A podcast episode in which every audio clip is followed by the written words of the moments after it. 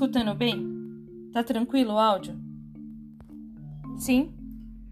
Ok. Então a aula de hoje ela vai se pautar em entrevista inicial, né? E a gente vai pegar os critérios psicanalíticos para falar sobre essa entrevista inicial. Vocês vão pegar o arquivo que eu compartilhei com vocês no WhatsApp. Falar, é isso. É o é porque a aula 4 tem outros arquivos. Você vai ver que tem vários outros arquivos. Mas é a aula 4, tá escrito assim, o primeiro contato. Tá? Então a gente vai falar um pouco sobre esse primeiro contato. Então a gente vai recapitular um pouco sobre os conteúdos que a gente narrou nas aulas anteriores. Né? A gente falou um pouco sobre a introdução do que é psicanálise, retomamos alguns conceitos que vocês já tiveram em teoria da personalidade, é, que é a dinâmica psíquica, é, a relação do id, ego e superego, que eles estão em constante movimento. Nós retomamos aí o que é transferências, contra-transferência. Falamos um pouco sobre o que é mecanismo de defesa.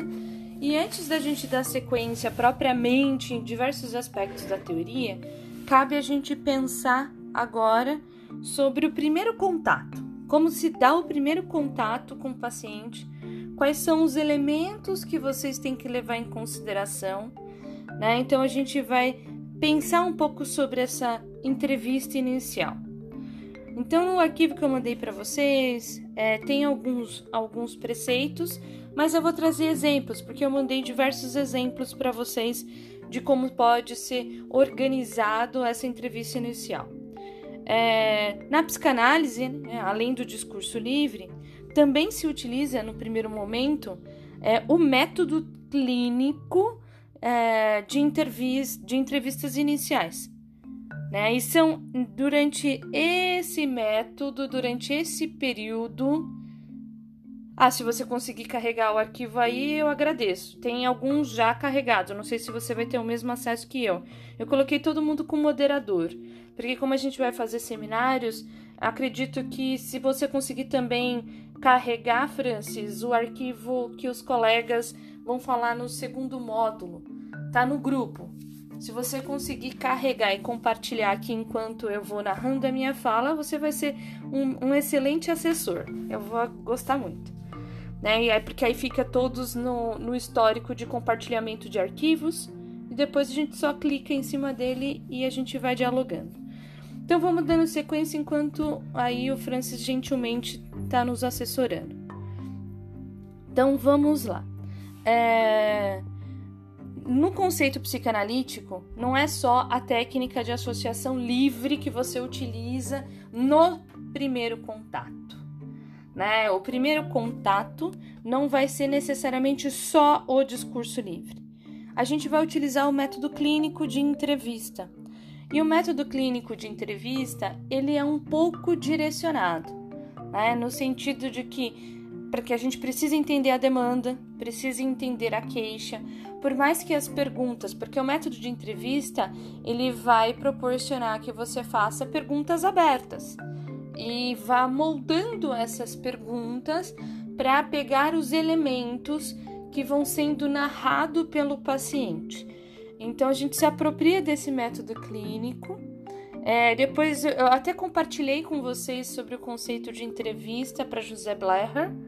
Compartilhei, lá tem os itens de, do que é entrevista aberta, o que é entrevista fechada, entrevista semi-estruturada. Vou trazer brevemente uma explicação aqui para a gente dar a sequência sobre esse primeiro contato que vocês aí futuramente vão ter com o paciente. É, na entrevista, ela pode ser utilizada tanto para uma entrevista de pesquisa, ela pode seguir uma abordagem psicanalítica com questões mais abertas para trazer é, o discurso, por mais que você direcione para ter um foco, né? A gente consegue pensar também isso no método de psicoterapia breve de orientação psicanalítica. É muito comum utilizar a técnica de entrevista semi-dirigida, onde você constrói uma pergunta aberta. O que é uma pergunta aberta? Onde ele pode narrar diversos fatos. Uma pergunta aberta, por exemplo, é a primeira que a gente traz para o paciente. Fale-me um pouco o que te traz aqui? Quando você traz essa possibilidade de narrativa, o que te traz aqui, é, isso permite com que o paciente abertamente tente fazer as suas conexões. Mas ele não é um discurso prioritariamente, nesse primeiro contato, de associação pura e livre, né, onde tem menos intervenção do analista. Por que, que o primeiro contato com esse paciente, as entrevistas iniciais, ela precisa ser a partir desse conceito e esse método clínico? Só um minuto que eu vou beber uma água.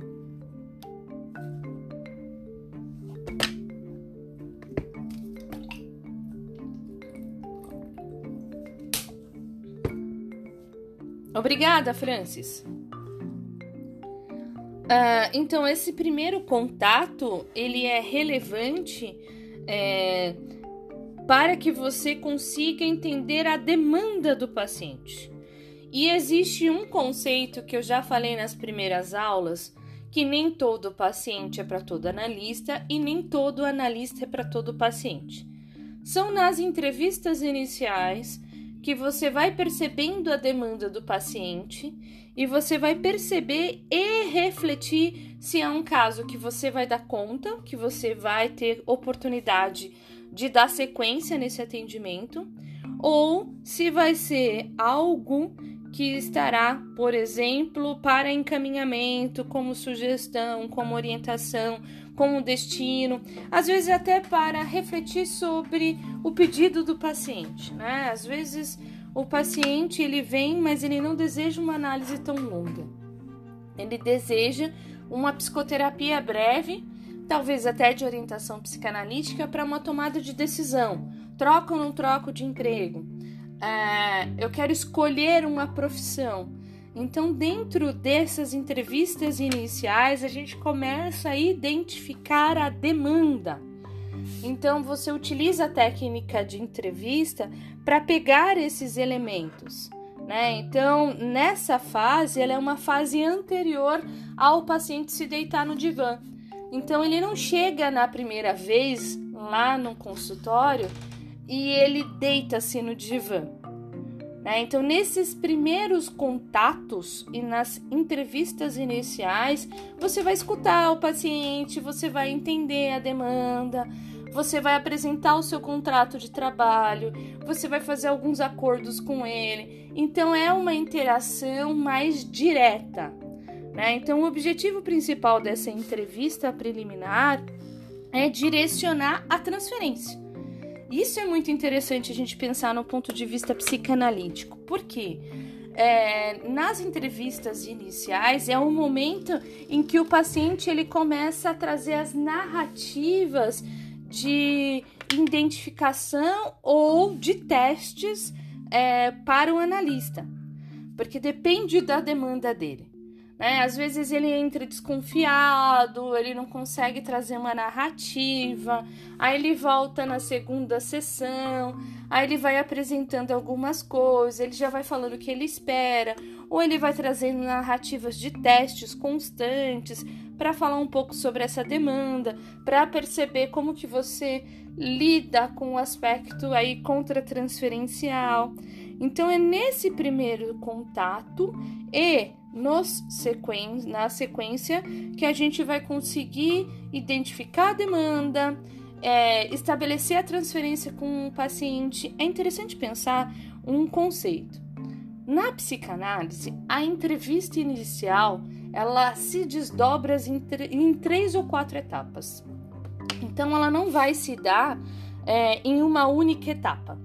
Você vai escutar esse paciente, entender essa demanda por, eu aconselho que seja até no mínimo quatro, mas a teoria pode dizer às vezes entre três e quatro sessões. Mas eu diria mais. A partir da quarta sessão que você efetivamente decide se você vai dar sequência no caso ou não. Porque há alguns elementos que você precisa escutar, que você precisa entender, e é nessa escuta singular durante quatro sessões que você vai decidir se você aceita dar conta do caso, se você tem disponibilidade, se, às vezes se você tem investimento intelectual, se você tem formação para aquilo. Né? Então, são essas entrevistas é, preliminares aí que elas vão estabelecer a transferência, a hipótese de um diagnóstico, porque nem sempre o que o paciente ele lança como discurso inicial é a demanda, ah, eu venho até aqui porque eu acredito que seja determinado sintoma. Mas nem sempre o que ele diz é o sintoma direto. Vou trazer um exemplo clínico.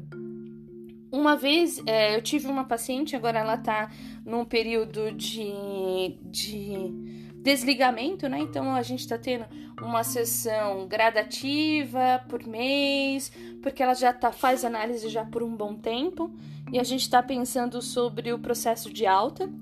E a primeira vez que ela entrou no consultório, ela diz: Eu vim aqui porque eu gostaria de me divorciar. E aí você vai escutando, essa foi a queixa inicial dela o que faz ela pensar sobre isso, por que ela quer isso, o que faz essa narrativa. E diante da escuta, você percebe que efetivamente ela não queria se divorciar. Era uma demanda singular. Acho que não sei se eu comentei com vocês, porque eu trago diversos exemplos da experiência é, em aulas, mas esse é um caso singular de uma paciente que, na verdade, ela não queria se divorciar, mas o esposo Naquele momento, ele tinha encontrado uma nova oportunidade de trabalho. Ele estava trabalhando bastante para se adaptar com a nova rotina, ele precisava entender diversos sistemas.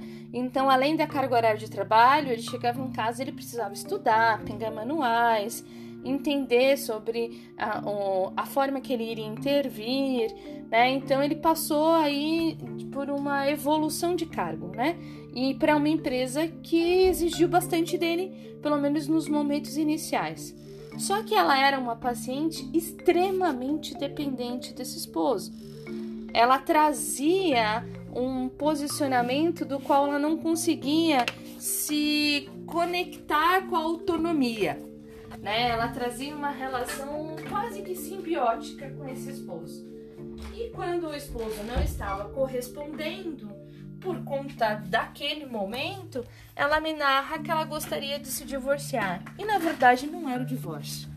Na verdade, era para trabalhar ao longo das sessões sobre o processo de autonomia e de alteridade, né? Sobre o processo dela seguir a própria história, dela ser menos dependente. Então a gente traz uma outra queixa, né, que veio como secundária. Mas a inicial era eu quero me divorciar. Muito pelo contrário, ela já faz aí análise está uh, tá no processo de terminar, fazem quatro anos, a gente está vendo oportunidade porque ela tá bem melhor, ela tá seguindo autônoma, autônoma tá tendo bastante alteridade, né? E a gente tá vendo a possibilidade dela ter alta. E vamos ver como que ela vai se sair dentro dessa nova oportunidade. Então, dentro desse processo, ela não se divorciou, né?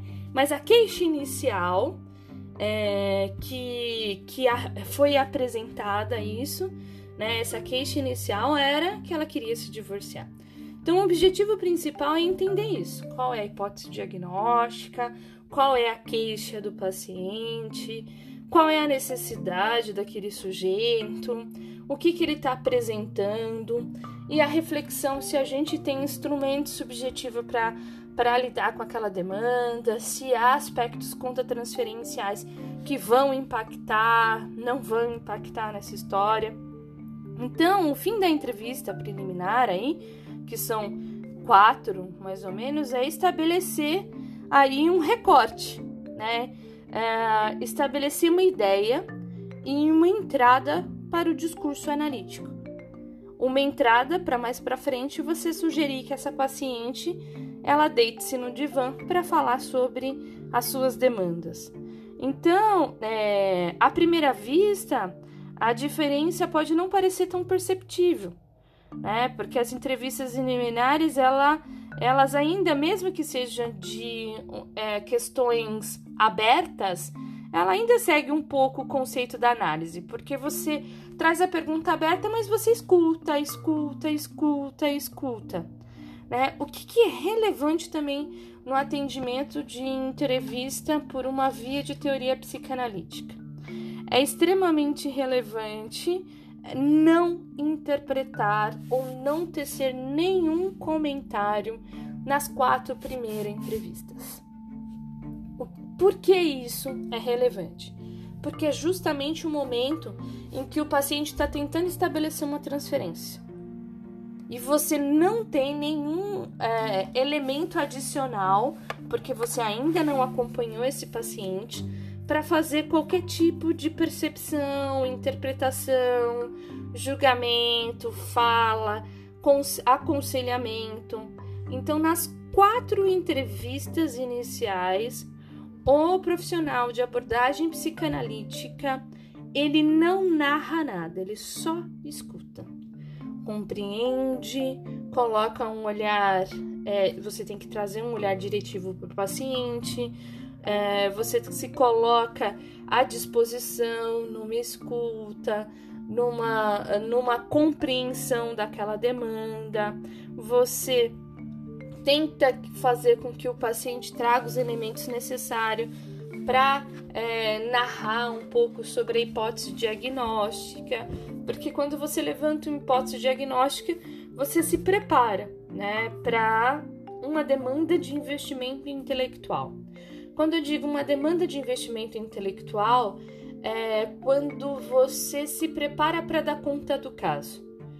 Com o passar do tempo, quando você atende por muitos anos, você percebe que algumas demandas de atendimento elas são é, parecidas, no sentido de é uma demanda da neurose, mas é uma neurose obsessiva, é uma neurose de guerra que é um pouco comum, mas é uma neurose histérica. Você vai conseguindo ter todo esse manejo.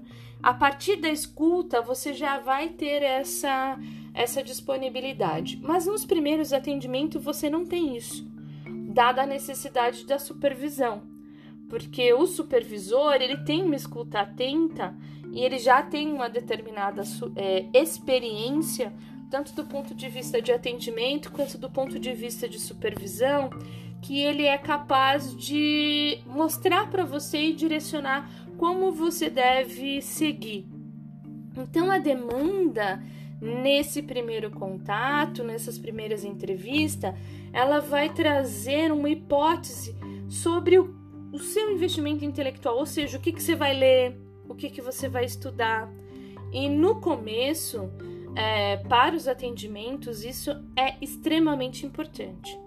O profissional de psicologia ele vai ler para cada paciente, a cada sessão, para entender sobre o manejo, esse investimento intelectual, esse investimento às vezes econômico, porque talvez vocês precisem pagar um supervisor, ele é necessário para que você tenha um aprimoramento e investimento aí quando a gente pensa da necessidade é, da autoterapia, né? Que é passar também por terapia para auxiliar o paciente, ela é extremamente relevante, porque ela vai dizer é, um pouco mais sobre o manejo de acompanhamento com esse paciente. Então, as entrevistas preliminares e, os, e o primeiro contato, é, ele é muito relevante. Isso é importante. O primeiro contato você vai se dar às vezes, na condição da clínica escola não. O primeiro contato se dá pela recepcionista da clínica, né? Porque as pessoas vão até lá, fazem um cadastro, ela liga e agenda um horário e você vai ter o primeiro contato com o seu paciente quando você tiver com o paciente na sua frente na sala de atendimento. Mas quando você é formado, o seu primeiro contato ele vai se dar hoje a gente pode utilizar a ferramenta de WhatsApp, ele vai se dar pelo contato telefônico. Então isso é extremamente importante. Aquele primeiro contato, como você respondeu ao seu paciente, como você entendeu a demanda. Então é importante você já trazer as narrativas, né? É, a pessoa procurou para atendimento, geralmente elas já trazem a pergunta: quanto custa, né? Antes de você responder quanto custa, você vai perguntar: o atendimento é para você? Porque às vezes quem procura não é necessariamente quem quer, quem é o, o paciente. Ah, não, é para o meu filho, é para o meu cônjuge. É, aí você pergunta, se for para o filho, ah, o seu filho tem qual idade? Porque se ele tem menos de 18 anos, ok, você vai dar o primeiro contato, vai acolher a pessoa que te procurou. Quando é um adulto acima de 18 anos, você vai aconselhar que aquele adulto te procure, porque precisa de uma demanda de desejo. É, é muito comum que outra pessoa acredite é, que determinado parente, filho, cônjuge, amigo, que ele precise de tratamento. E normalmente essas pessoas tomam autonomia para contatar um profissional de psicologia. Mas se não há o desejo do paciente, a terapia não funciona. Então, nesse sentido, você já convoca esse paciente. No sentido de dizer: bom, como seu filho já tem 18 anos, você, por gentileza, pode pedir para que ele entre em contato comigo? Aí, compartilhe o meu contato, compartilha o meu telefone e ele entra em contato e você espera por esse contato, né? E se de repente ele se disponibilizar, você já vai começar a fazer uma demanda de escuta. E você vai perguntar como é para você a possibilidade da sua mãe ter me procurado, né? Então você já vai ter demanda, já vai ter elementos para os primeiros contatos, para suas primeiras entrevistas. Né? Então, é, quando eu digo para vocês que eu considero quatro, mas a literatura coloca entre três e quatro, onde você não vai narrar nenhum tipo de argumento, é porque nesse momento que o paciente está contando o que ele sente, o que ele pensa, por que, que ele procurou a terapia, como que é, por exemplo, a mãe ter direcionado, como que é o vínculo com essa mãe. Quando ele vai trazendo essas narrativas, você já vai entendendo o discurso. Né? Você já vai se apropriando do método clínico de associação livre.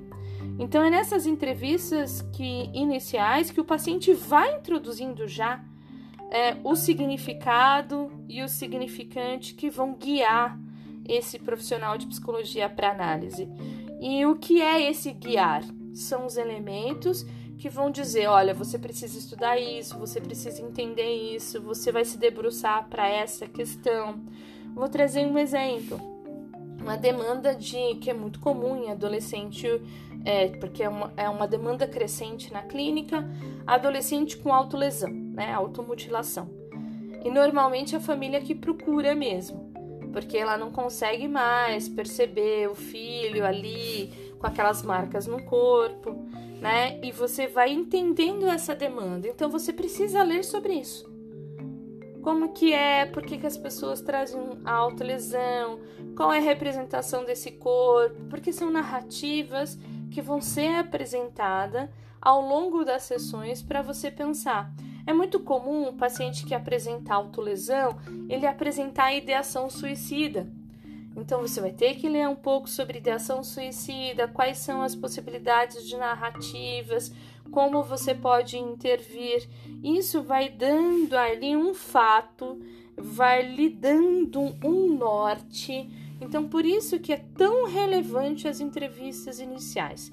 E nessa entrevista inicial também você já vai identificando se o paciente está se sentindo bem com você, se ele não está se sentindo bem, se ele está vindo a, a, todas as sessões, se ele mantém o um discurso contínuo, se ele não consegue fazer conexões diretas.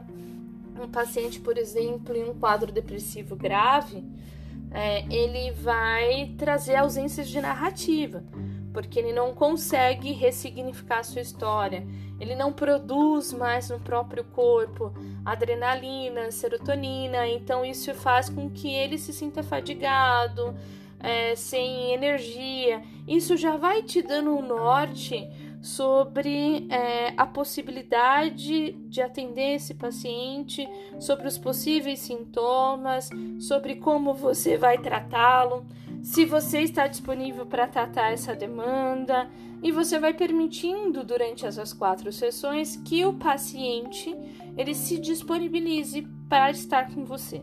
Né? Então, o analista ele pode se recusar se for uma demanda que venha a proporcionar um determinado sofrimento, uma determinada dificuldade ou aspectos contra transferencial é, vem numa condição difícil, né? É importante pensar que o aspecto conta transferencial. A gente já pensou que existe a conta transferência que ela é positiva para analista, porque ela vai narrar o discurso do paciente, e a gente também tem uma contra-transferência que ela é negativa porque ela repercute em aspectos subjetivos do, do, do analista e paciente. Então é importante você pensar. É, quando tem um aspecto contra-transferencial, por exemplo, de uma criança e adolescente com tendência antissocial, é, ele vai constantemente apresentar testes para você. Mas do ponto de vista teórico, é previsível que isso aconteça, porque é uma resposta para o desamparo. Ele está diante de um desamparo significativo, então ele testa a outra pessoa, ele provoca a outra pessoa na tentativa de ser acolhido, na tentativa de ser escutado. Então, essa é uma resposta que o analista pode ter no conta transferência, porque também não é tão simples atender uma pessoa que te testa em todas as sessões. Né? Não é tão simples é, ter um paciente que te provoca, que debocha, que utiliza piadas, né? Utiliza muito do mecanismo de xiste. Não é tão simples, mas às vezes é, é uma demanda que só te ajuda a entender o paciente. Né? A gente consegue perceber, por exemplo, em pacientes com ideação suicida, que ele traz uma angústia muito grande.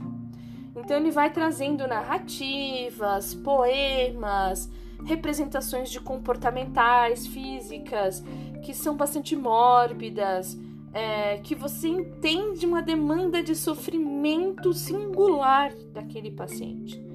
E isso não é tão simples para o analista sustentar esse lugar, porque ele mobiliza ali também o analista que se disponibiliza naquele tempo, naquela escuta. Só que esse analista ele precisa entender que essa demanda conta transferencial ela é possível de ser atendida, porque ela só está narrando sobre o sintoma do paciente.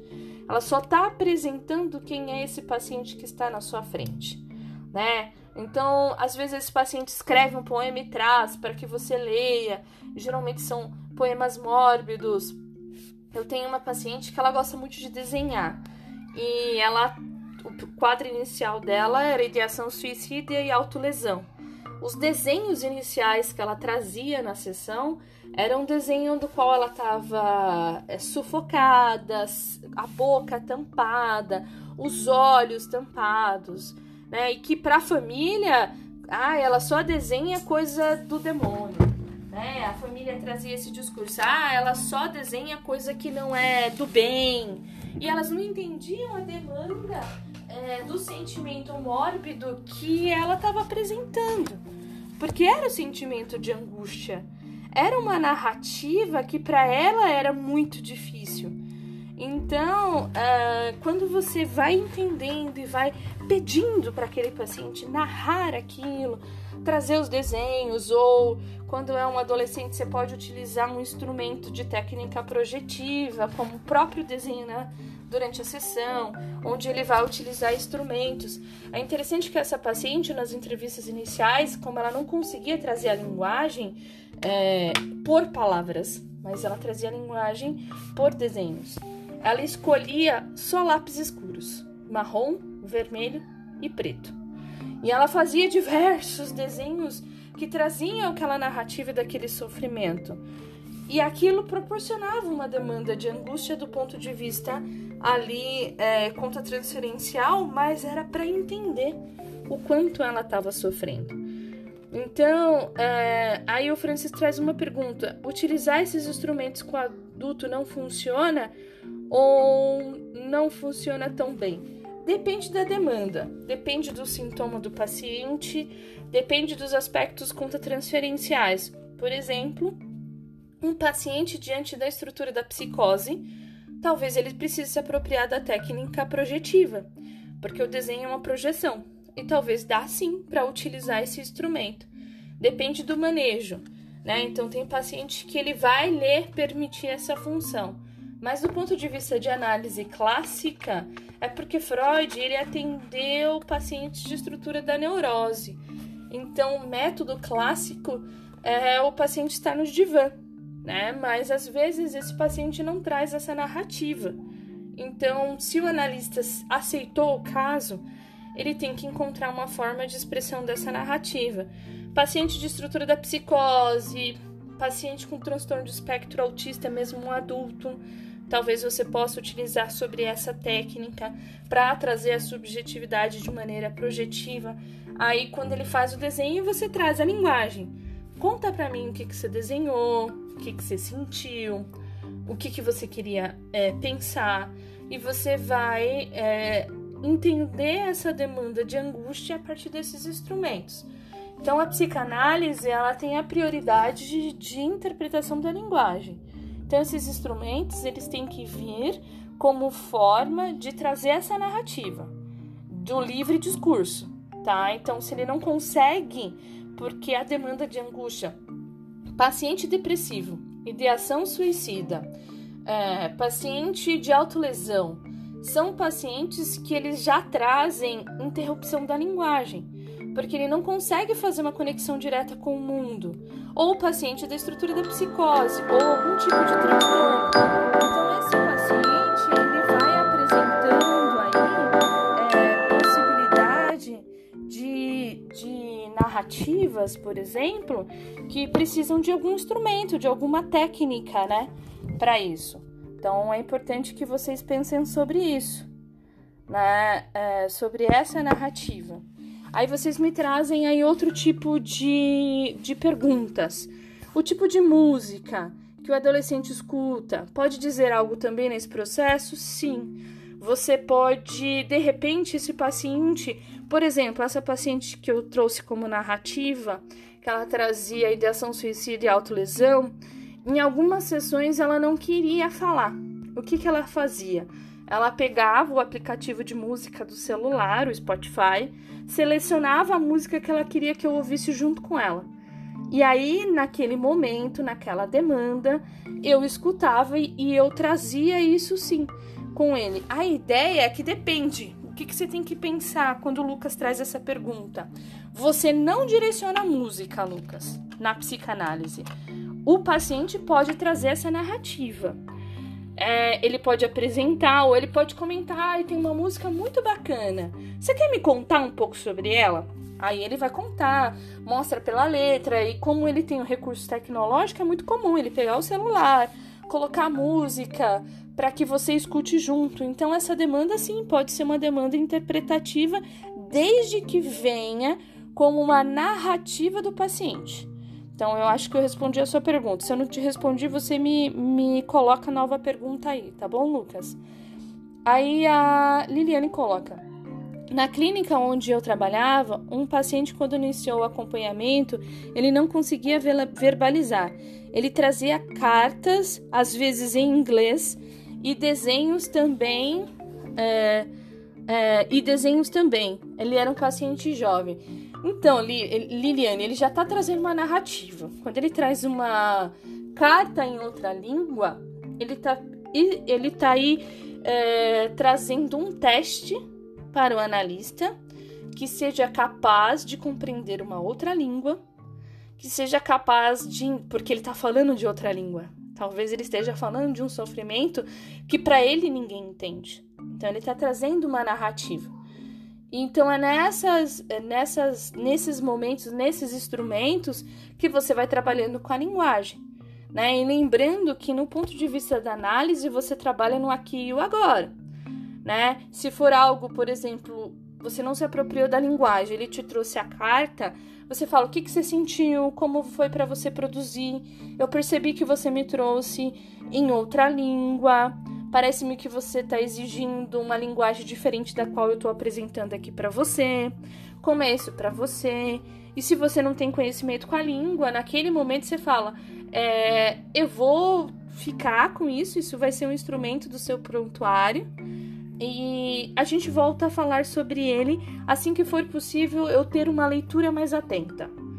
E aí você retoma esse assunto, se for algum elemento da análise, mais para frente né? Que eu estou falando primeiro de uma demanda é, de entrevista inicial, que pode ser apresentada aí nas primeiras entrevistas.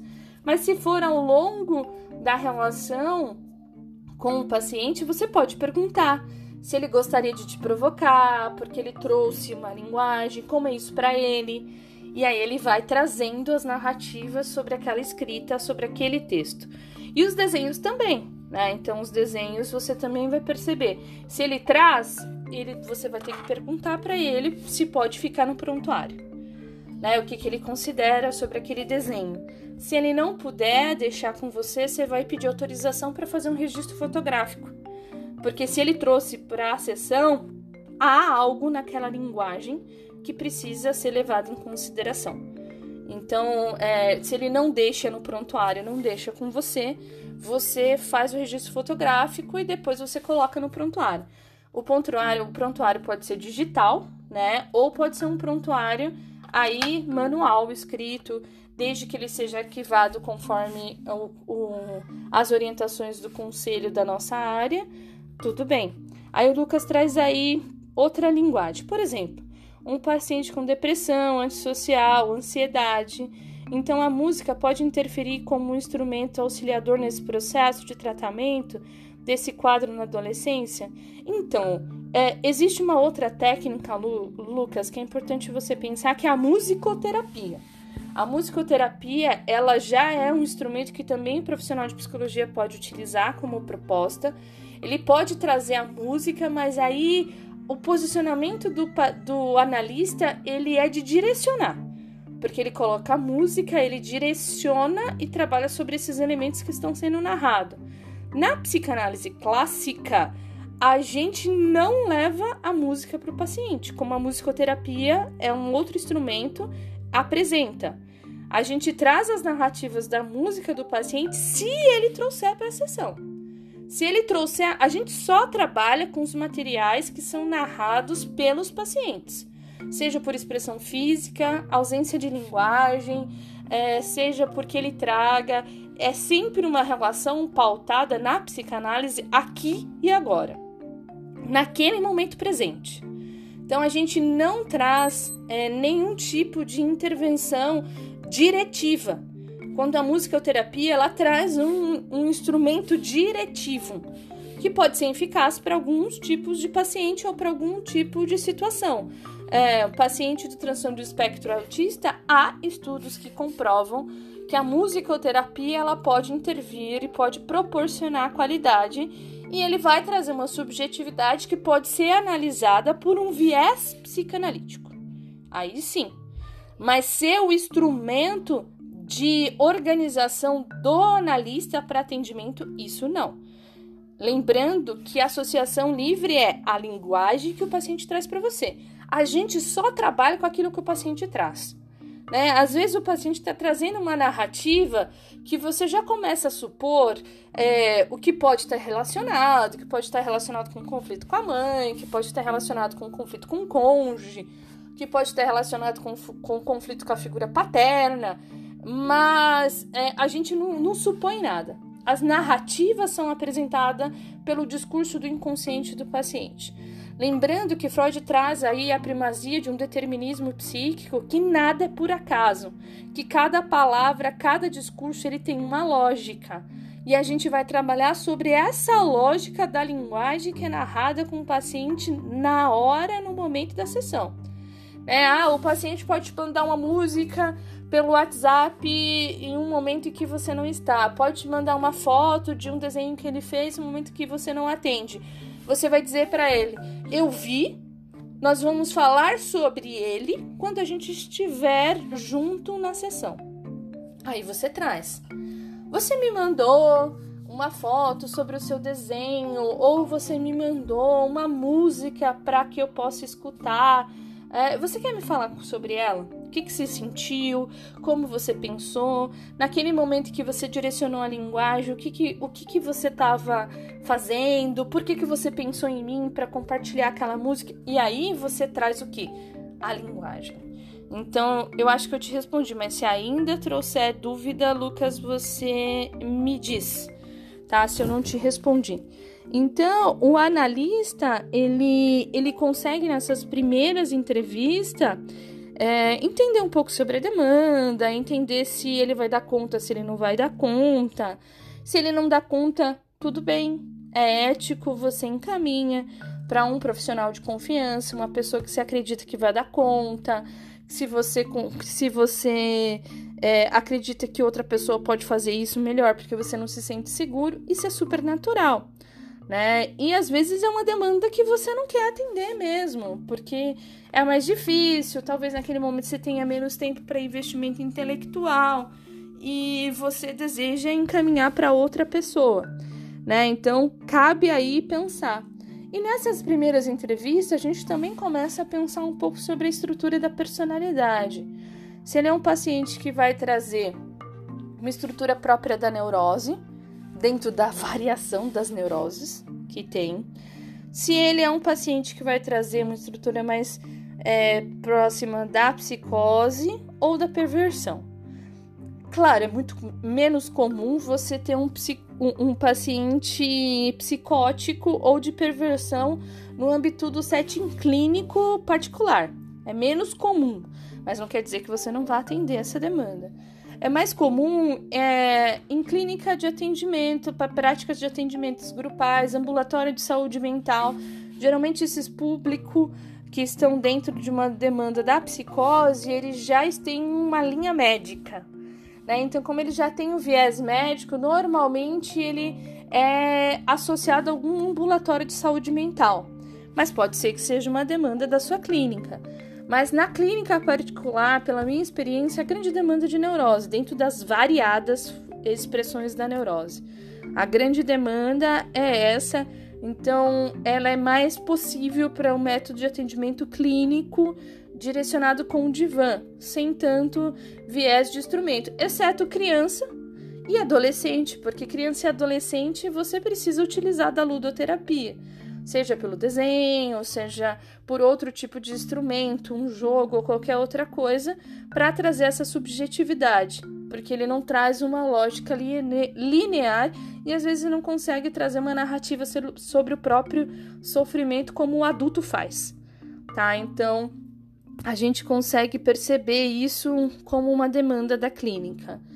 É, outra grande demanda que você também vai ter nessas entrevistas iniciais é fazer uma investigação se esse paciente ele já faz um trabalho multidisciplinar. Uh, porque eu tenho percebido nos últimos anos que uns 80% dos pacientes ele já vem com uso de medicação ele já tem uma hipótese diagnóstica de outro profissional, que nem sempre é a demanda certa, ou seja, da área médica.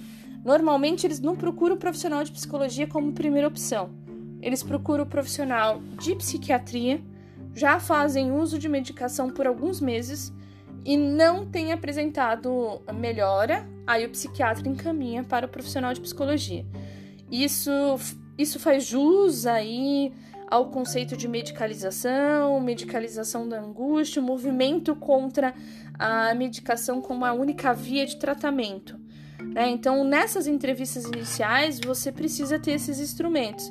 Você vai pedir para o seu paciente trazer a guia de encaminhamento do psiquiatra, você vai pedir para ele trazer é, o nome da medicação, ele pode fazer por fotografia ou trazer a receita, cópia da receita médica para você arquivar, porque aí você já consegue entender um pouco sobre isso e sobre a hipótese diagnóstica daquele profissional, né? Porque a gente infelizmente vê que a área médica ela trabalha com respostas biológicas e nem sempre com a história da pessoa.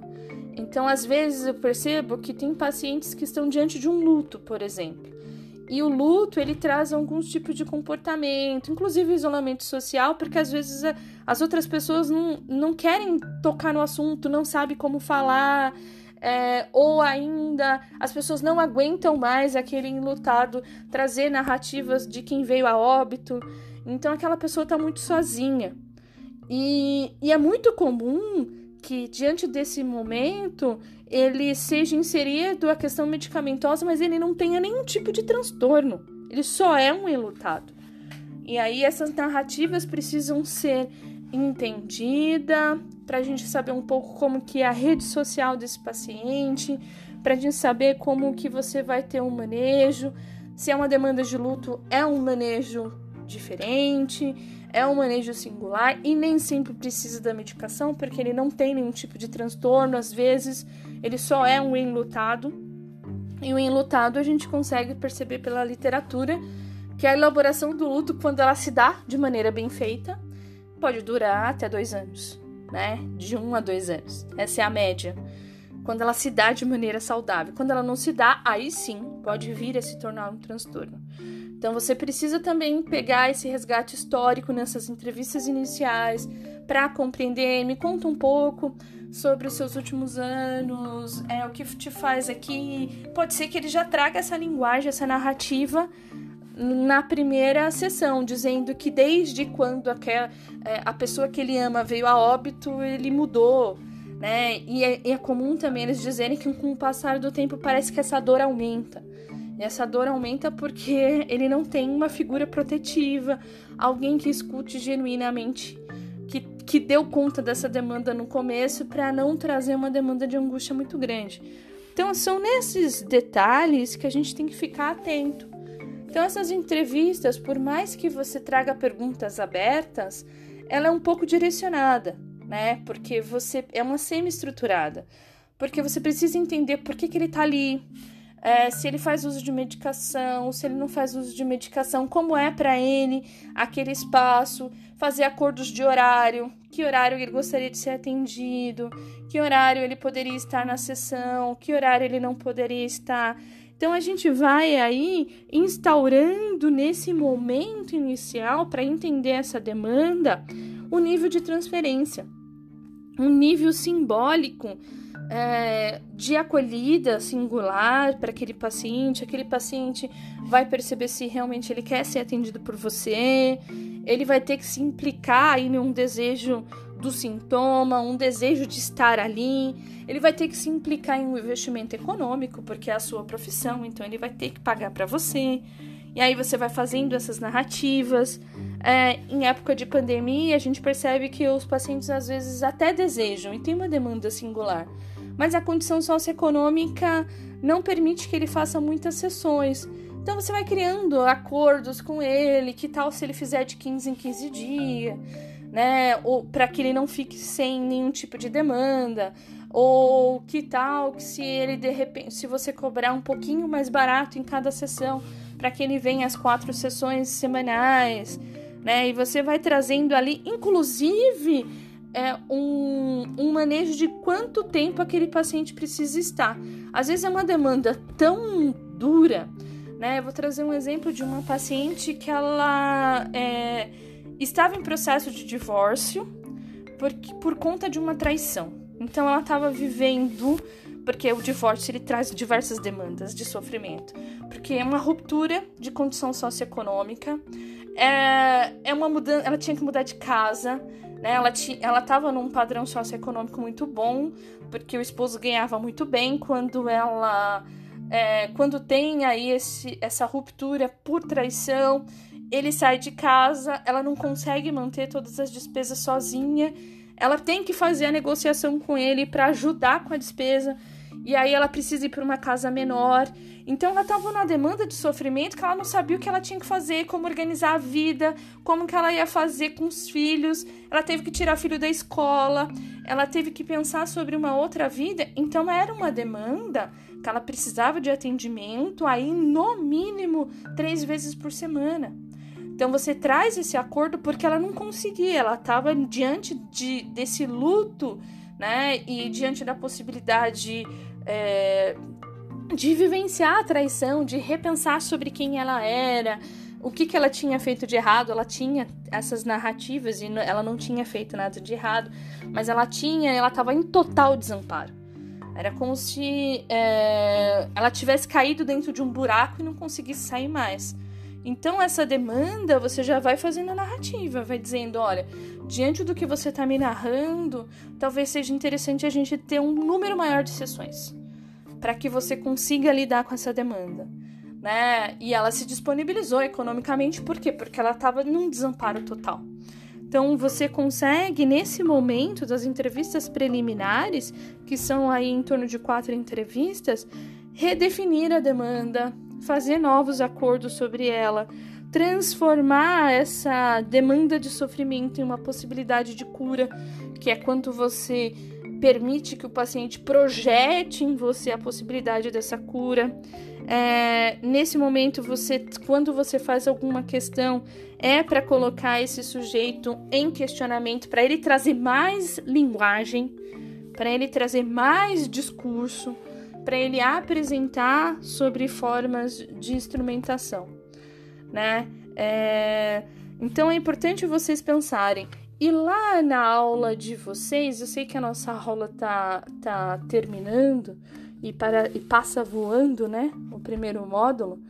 Deixa eu só entrar aqui no compartilhar, compartilhar arquivos. Eu quero mostrar para vocês o contrato de acompanhamento psicoterápico. Acho que eu não coloquei aqui, mas vejam que eu mandei para vocês no grupo entre no contrato de acompanhamento psicoterápico, que são um contrato dos primeiros acordos. Do ponto de vista psicanalítico, contrato, ele diz com o trato, ou seja, como que você vai tratar essa relação. Então ali você vai acordar nas entrevistas iniciais com esse paciente o local de atendimento, onde você vai atendê-lo, a duração da sessão, a frequência do atendimento, como eu disse para você, se precisa de mais tempo, se precisa de menos tempo. Muito obrigado, Francis. Aí, é, o pagamento, como que ele vai pagar a sessão, de que forma que ele vai pagar a sessão. Isso aqui é um exemplo, tá, gente? Aí coloca o valor de sessão 50 reais, é só um exemplo, né? Que é um valor que está muito abaixo da tabela que o CRP ele permite num valor mínimo, né? Então aí vai colocando, por exemplo, reajustes, quando vai acontecer os reajustes, ele precisa saber disso, porque anualmente, às vezes a sala que você utiliza, ela passa por um reajuste de valor do aluguel, de valor da taxa. Então, dentro desse valor, ele vai narrando aí esse acordo. Então é importante a gente pensar nesse acordo que você vai estabelecendo nesse contrato terapêutico as faltas do terapeuta, por exemplo, você vai falar quando que você vai faltar, se ele faltar, se ele vai pagar, se ele não vai pagar, né? Então, é, comumente, por exemplo, se de repente você já está lá, você já fez um acordo, você já está na sessão e o paciente te avisa de última hora, é o seu trabalho. Então, você paga pelo espaço. Então você cria um acordo de que ele vai pagar integralmente aquela sessão porque você se disponibilizou, né? É, então isso tem que estar tá claro para esse paciente, porque você se disponibiliza para aquele atendimento. É, as faltas do terapeuta, quando vai acontecer, se você vai tarifar, quando você falta, se você não vai tarifar, quais são os acordos. Então você já vai fazendo esse acordo que é necessário você avisar com antecedência. Claro que imprevistos acontecem tanto para o paciente quanto para o terapeuta. E aí, como que você vai fazer esse acordo diante desses imprevistos? Você vai pagar uma taxa menor porque foi um imprevisto, foi um, um acidente, bateu o carro na hora, é, o congestionamento não permitiu que você chegasse no horário. Então você vai trazendo essas narrativas e esse acordo. Férias do terapeuta, férias do paciente, tudo isso tem que ser acordado nesses momentos de entrevistas iniciais. Né? Férias do paciente, quando, quando ele pode fazer isso, que ele precisa avisar com antecedência, para o analista se programar, para o analista pensar sobre isso, por quanto tempo isso pode acontecer. Férias do terapeuta, normalmente, como eu sigo também as férias escolares da, da universidade, eu faço 15 dias no final do ano e 15 dias em julho. Então você faz essa narrativa para o paciente, tá? E é interessante às vezes que as suas férias sejam fragmentadas também, porque é menos tempo de distanciamento com esse paciente. Duas semanas dariam aí um total que são 15 dias de, duas, de dois dias de duas sessões quando ele faz atendimento uma vez por semana. Então, isso para o paciente pode causar é, um desamparo, um medo, um receio, né? Porque você tirou aquelas férias. Então, pegar 30 dias pode ser um pouco difícil na demanda do atendimento clínico, né? Interrupção do tratamento paciente não vem, não avisa, já faz quatro sessões. Ele já perdeu a vaga. Se aparecer um novo paciente, esse o novo paciente pode assumir aquele horário livre que está disponível para você. Porque você se está disponibilizando afetivamente, intelectualmente por um tempo para entender aquela demanda de, de atendimento. E o término da sessão depende da demanda. Né? Então, o término na análise é por tempo indeterminado.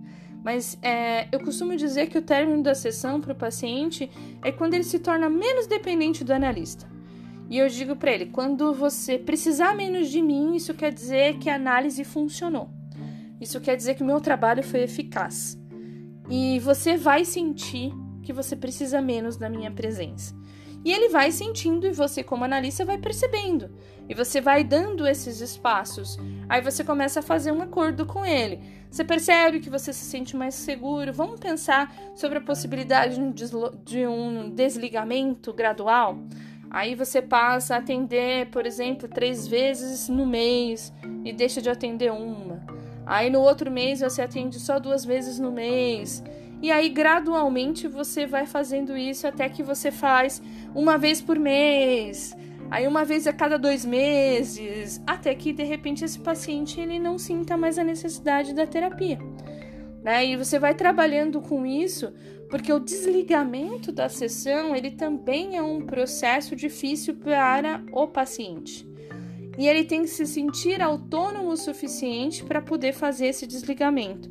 Então você precisa dizer isso para ele. Quais são essas narrativas? Como isso vai acontecer? Numa demanda de análise longa, o paciente sente menos, mas numa demanda de psicoterapia breve, quando vai chegando ao fim, ele já vai trazendo essas narrativas de medos, angústias, receios, né? Então, um contrato de acompanhamento psicoterápico, ele é extremamente relevante.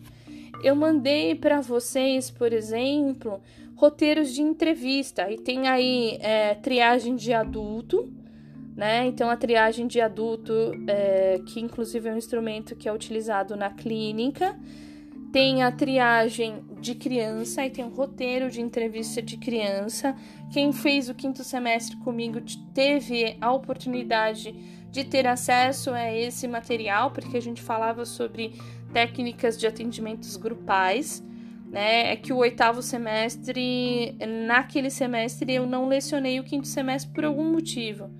É, e então é importante a gente pensar que existe essas entrevistas, esses instrumentos, esse contrato de, de acompanhamento psicoterápico, toda essa demanda, ela está disponível é, para vocês aí e eu sugiro que vocês guardem esses arquivos, porque quando vocês forem fazer os seus primeiros atendimentos, vocês vão utilizar. Então, precisa de um modelo de contrato de acompanhamento psicoterápico? Você já tem. Precisa repensar sobre a técnica de entrevista? Já tem. A técnica de entrevista com criança, ela foge um pouco do que eu narrei até agora, porque o que eu narrei até agora é uma técnica de entrevista com um adulto. A técnica de entrevista com criança, ela também vai se dar entrevistas preliminares por quatro, de três a quatro sessões com os pais. Só que esses pais, eles vão narrar sobre a história da criança.